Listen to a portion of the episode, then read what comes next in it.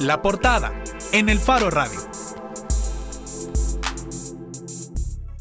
Estamos de regreso en el Faro Radio. El domingo 16 de diciembre, hace un par de días, se llevó a cabo el debate presidencial organizado por la Universidad del Salvador, que en la última semana, antes de que se realizara, estuvo marcado por una polémica, ya que el candidato de Ghana, Nayib Bukele, acusó a la UE de responder a los intereses de los partidos Arena y el FMLN. Y sí, dije Arena, no es ninguna broma. Y de haber alcanzado un acuerdo con el candidato Carlos Calleja para desfavorecerlo.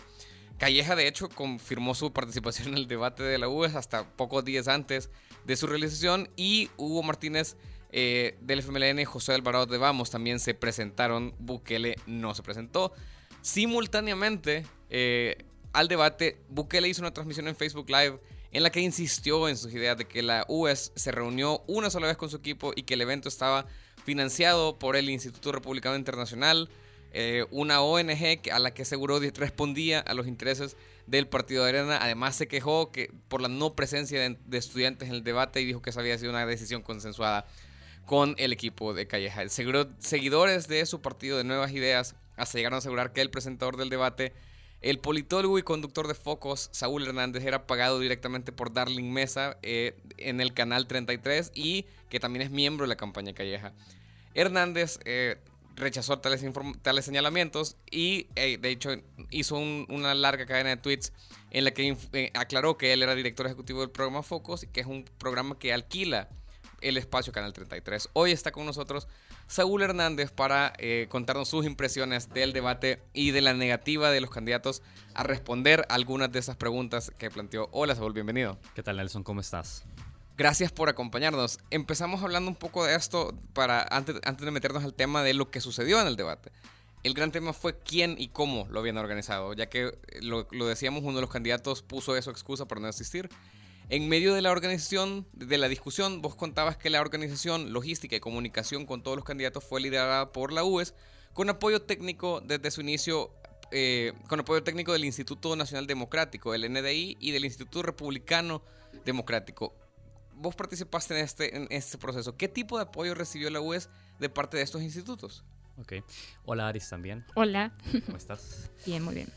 Eh, mira, yo en mi Twitter creé una, un hilo en el que detallaba hasta un día antes del debate cómo se había generado el proceso de organización de esto, a lo que estaba hasta mi información. Y lo vi necesario porque eh, yo no estuve participando desde la génesis del proceso. Yo me entero recién, como lo decía en el Twitter, tres semanas antes que el debate fuera eh, realizado en la universidad. Y la información que yo obtuve de cómo fueron las pláticas eh, previas a mi incorporación fueron por parte del equipo de la rectoría de la universidad. Y sobre eso, em, la información más clara y más precisa que tengo es, tal como lo has señalado tú, la universidad se vio acompañada de manera logística y técnica de dos instituciones eh, internacionales, cada una con su concepción, sus eh, planes estratégicos y la definición de trabajo que hacen en América Latina para apoyar este debate electoral. Estos son el Instituto Nacional Demócrata y el Instituto Republicano Internacional ambas instituciones que tienen larga trayectoria en el país de estar apoyando diversas iniciativas que tienen que ver con eh, incentivo al voto, formación de electores, etc. Esta iniciativa, entiendo yo, al igual como apoyan a la Universidad del Salvador, ambas plataformas están apoyando el debate presidencial de ASDER. Es decir, el Salvador va a tener la oportunidad, los votantes salvadoreños, de poder escuchar las propuestas de los candidatos y, en la medida de lo posible, contrastarse entre ellas en dos espacios de debate que fueron el de la universidad y el de ASDER. Y en ese sentido, estas organizaciones tenían como estrategia apoyar esos espacios. Cuando hablas del apoyo técnico de estas organizaciones, para que la gente simplemente entienda, ¿te refieres a el tema de organización del debate o de contenido que debía ser abordado en el debate o qué tipo de apoyo exactamente, específicamente? Muy bien, te preciso.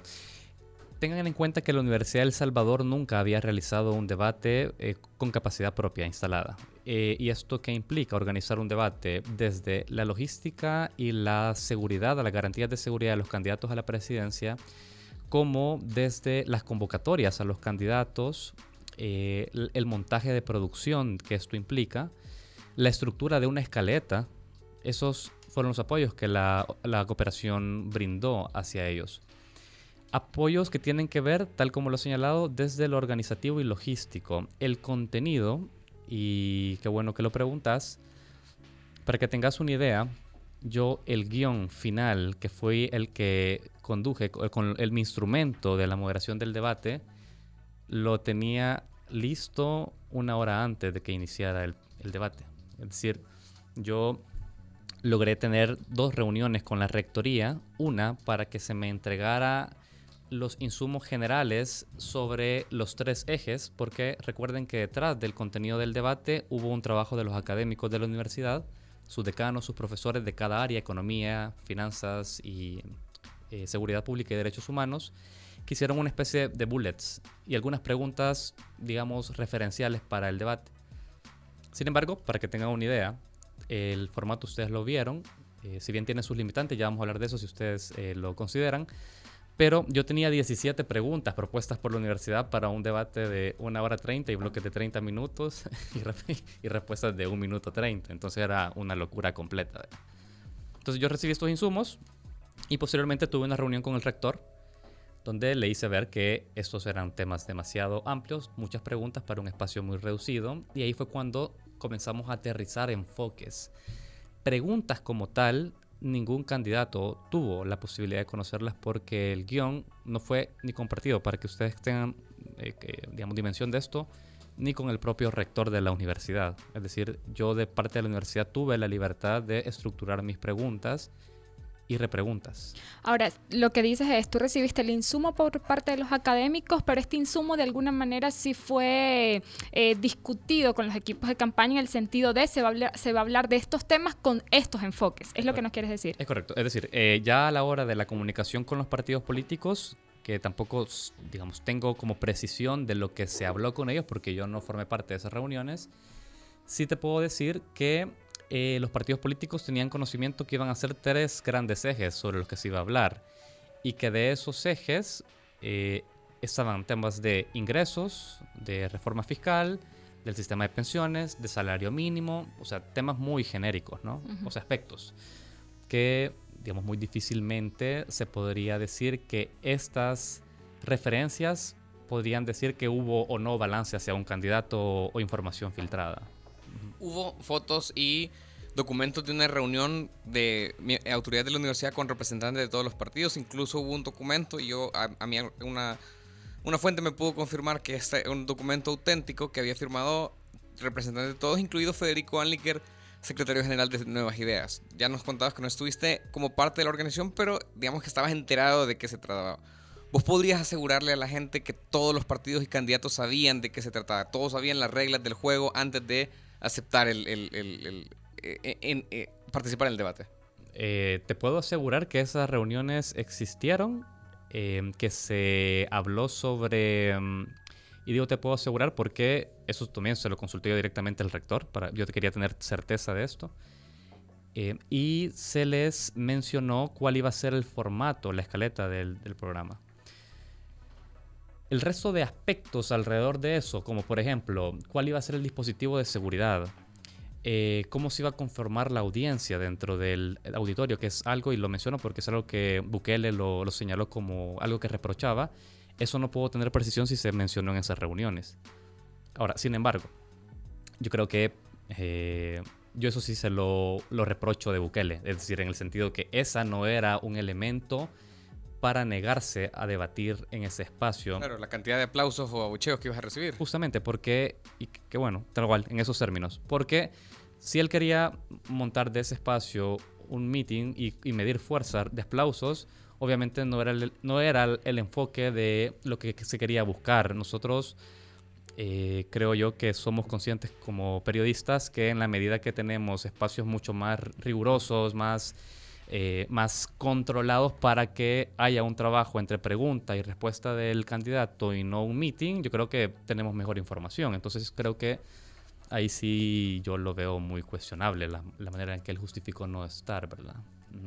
Saúl, ambas organizaciones, es decir, el Instituto Nacional eh, Demócrata y el Instituto Republicano Democrático, em, describen en su página web que reciben fondos de diferentes agencias del gobierno de los Estados Unidos y que bajo ninguna circunstancia de los propios partidos estadounidenses, ¿verdad? Igual hay que recordar que Félix Ulloa, candidato a vicepresidente por el partido Gana, fue director del Instituto Nacional Demócrata, para Nicaragua, ¿verdad?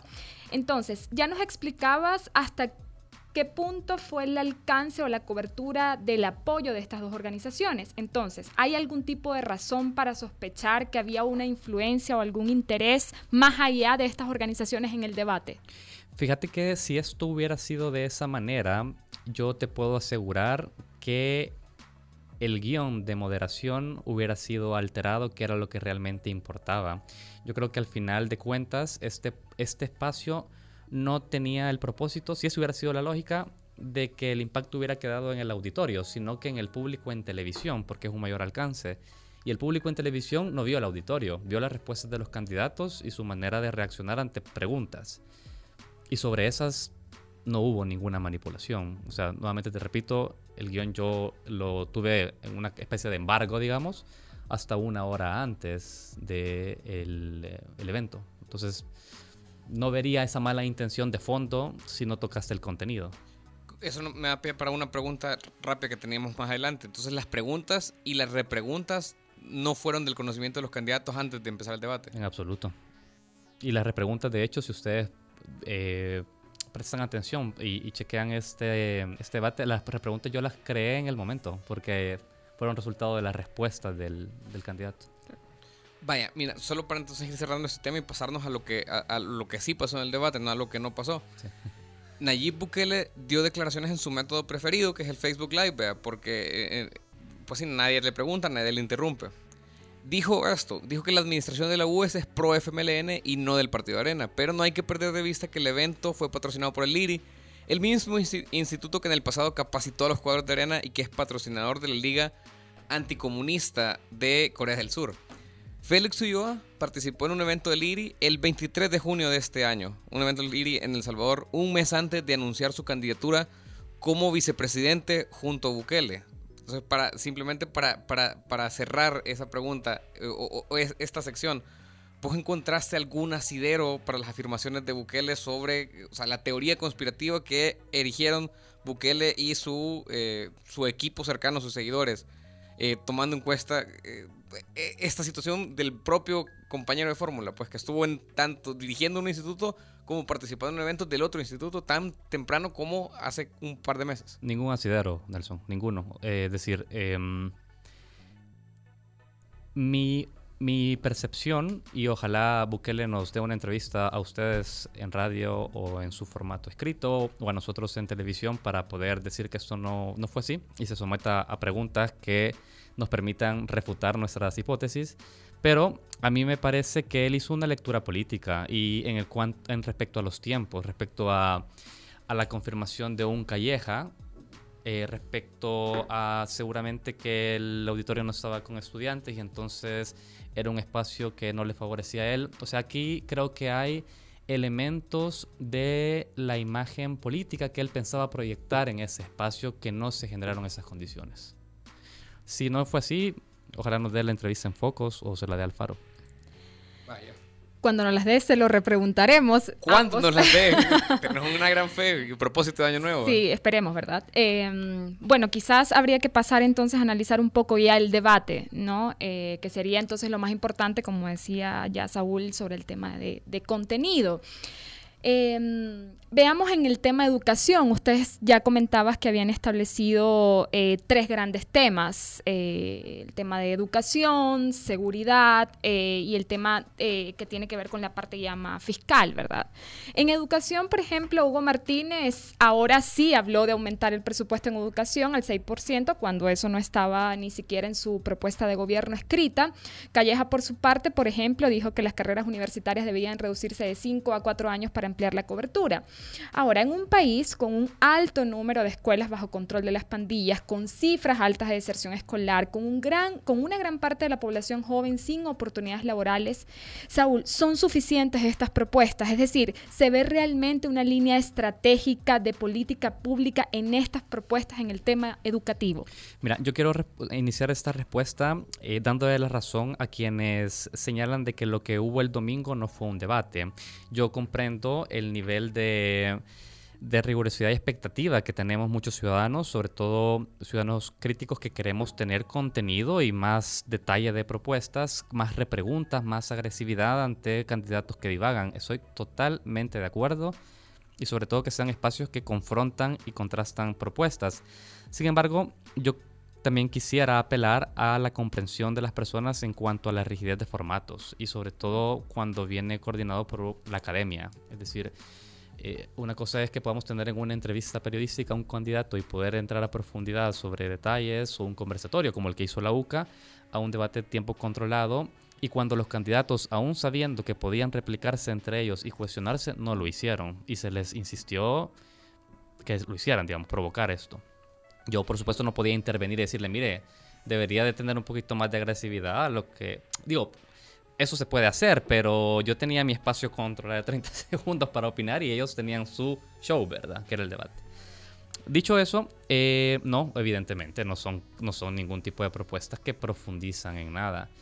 Fíjate que si vos lo ves de manera detallada, y fue lo que yo después hice, me doy cuenta que incluso ellos ni se prepararon para ir a este espacio. O sea, fue como llevar la misma consigna que escuchamos en el spot o en, en un meeting o en esos espacios que son controlados por ellos, donde no hay cuestionamiento. Porque a pesar de las repreguntas, ellos no se esforzaban por ir más a profundidad respecto a la propuesta. No, no hubo esto. Y yo me pongo a pensar, si sos candidato a la presidencia y sabes que vas a tener una exposición ante la comunidad universitaria, el, el país, quienes quieran verte, al menos preparas una hojita, no sé, que diga, Eje seguridad. Estos son los cinco temas prioritarios para mí. Estos son, ese es mi diagnóstico y creo que así hay que reducirlo y creo que esto puede valer. O sea, sus, sus, candidaturas no se construyeron hace unas semanas, se han construido en algunos casos de años y a esta altura, rodeados de equipos técnicos, pueden tener números. Entonces me parece severamente preocupante e irresponsable eh, la, poca, la, la, la, ligereza, la ligereza y la poca profundidad de propuestas. Y con ese nivel de debate podemos creerle, por ejemplo, esto que dicen en sus discursos de que hay un gran equipo de trabajo, que hay varias mesas de trabajo ideando cuál va a ser esa propuesta de plan de gobierno.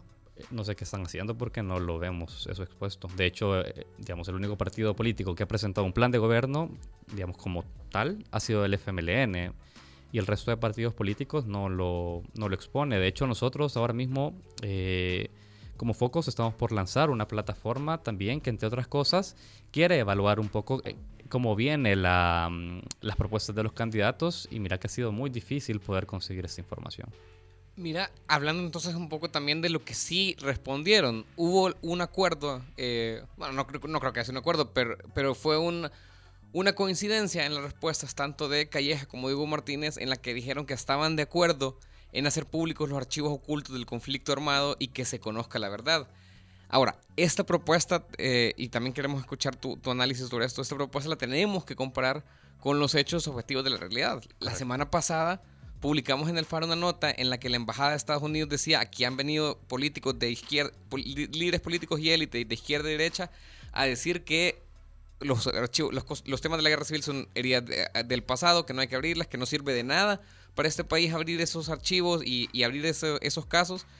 Y tenemos también que el viernes pasado, o sea, tres días antes del debate, pues, eh, eh, no, una semana antes del debate, un grupo de organizaciones de derechos humanos se retiraron de una comisión de la Asamblea Legislativa en la que están analizando una nueva ley de reconciliación porque dijeron que la comisión era ilegítima. Es decir, tenemos un discurso y tenemos la realidad. En esa parte, ¿vos les crees esas afirmaciones que dijeron sí queremos abrir los archivos?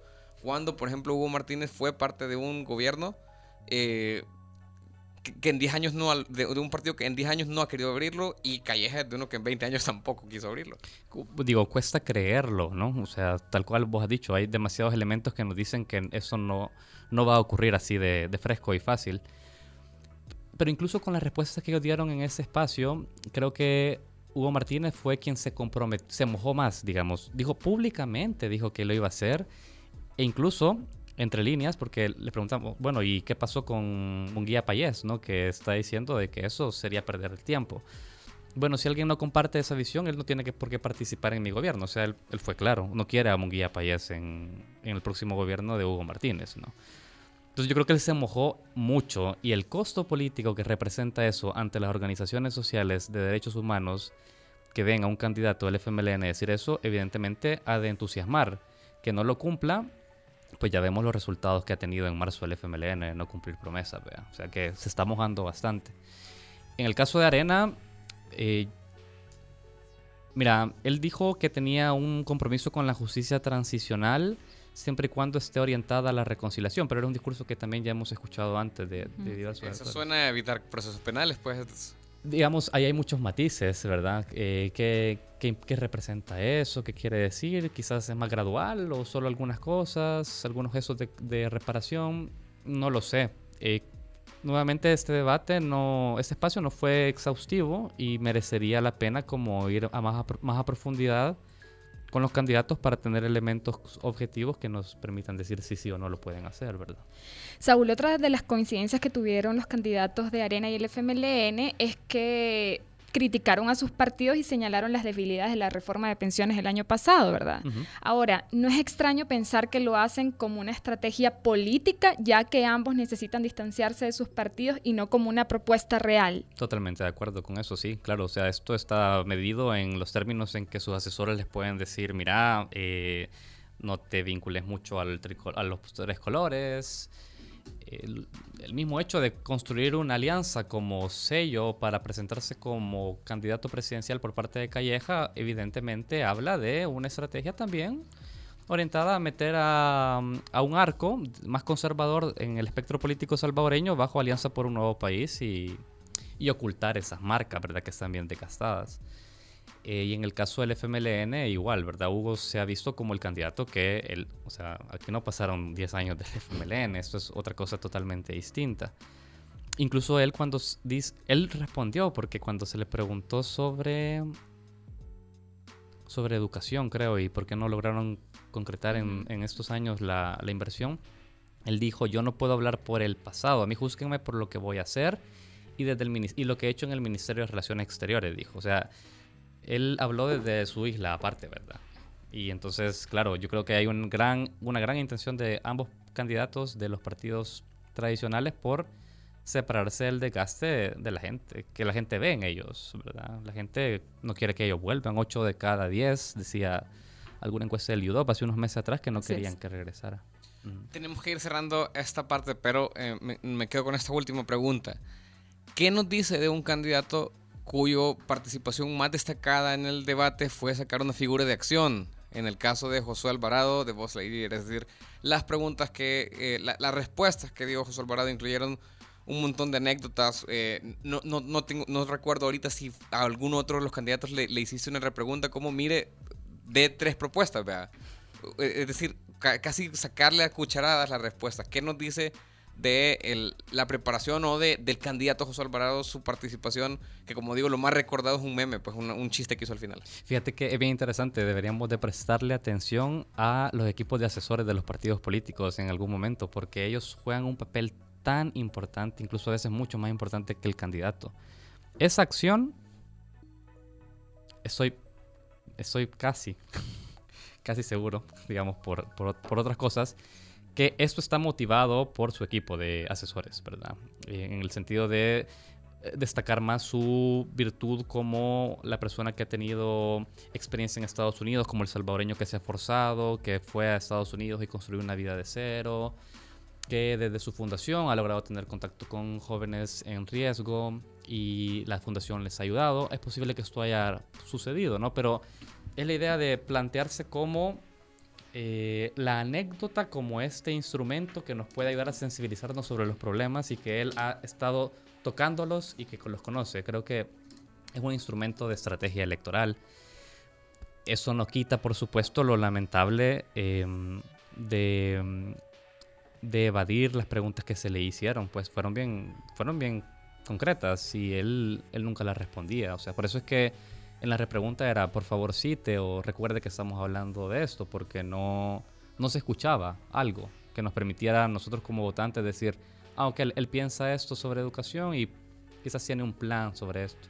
Creo que Calleja en la parte de educación le fue mejor, porque al menos se le escuchó decir un número, se le escuchó decir algunos planes. Hugo Martínez quizás en general tenía un poco más estructurada alguna idea de propuestas y en el caso de Josué no, no se le vio mucho. Ya para irnos y quizás eh, queriendo un poco que reflexione sobre el futuro, sobre lo que viene.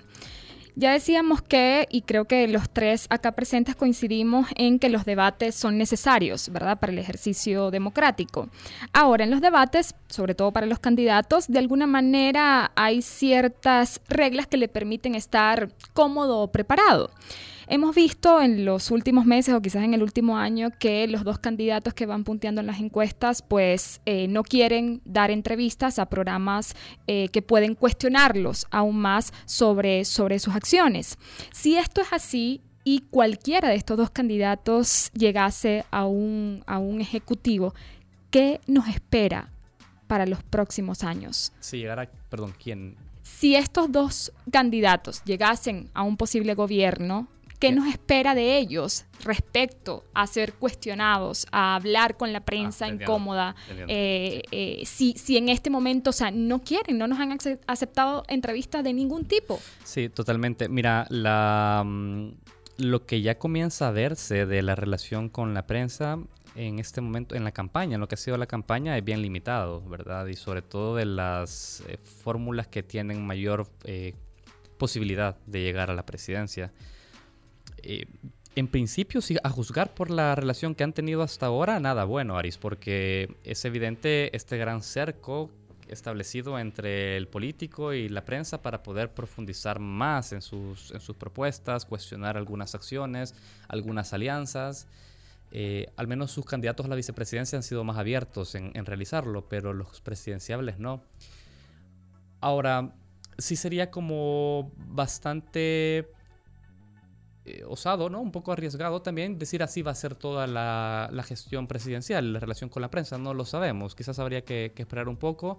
Habría que entender también que los asesores nuevamente están protegiendo a sus candidatos y evitando que estén en espacios donde puedan ser vulnerables o que pierdan un poco el control. Entonces creo que ahí se podría entender eso. No lo justifica, pero se podría entender. Yo creo que lo importante es que nosotros sigamos insistiendo y sensibilizando a la gente que le exija a su político a rendir cuentas ante los medios y sobre todo medios que quieren hacer periodismo y que quieren profundizar sobre cuestiones que le parecen incómodas al político, ¿verdad? Creo que si la gente ejerce esa presión, el político se puede ver motivado a decir, vaya, esto me va a generar algún costo, se me van a poner enojados. Si no pasa eso, si la gente no se apropia de lo que nosotros queremos, creo que va a ser bien difícil. Bien, estamos hablando con Saúl Hernández, politólogo y conductor del programa Focos, que también fue el moderador del debate presidencial de la UE. Gracias por acompañarnos, Saúl. A ustedes por la invitación. Gracias. Hacemos una pausa y ya volvemos en el Faro Radio.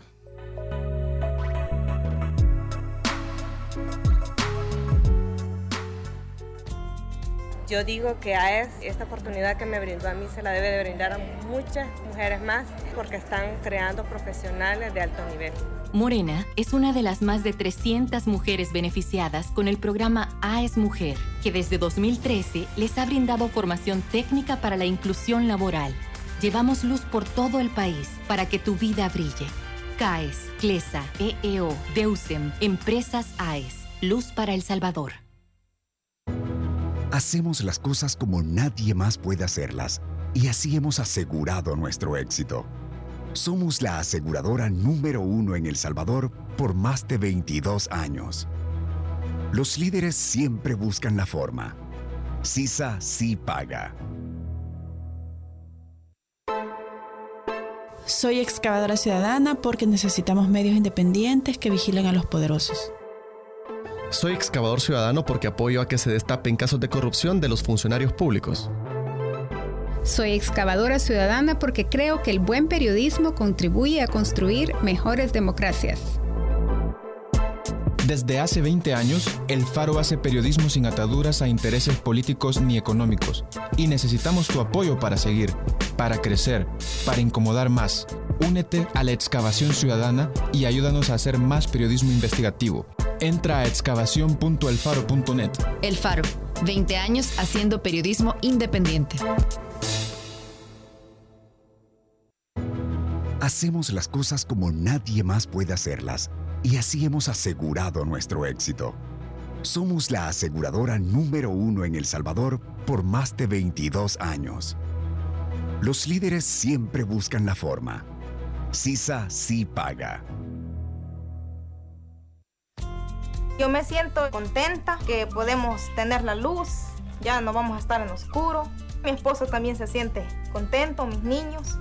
Blanca pertenece a una de las 73.000 familias beneficiadas desde el 2001 con el programa de electrificación AES Energía Rural. Llevamos luz por todo el país para que tu vida brille.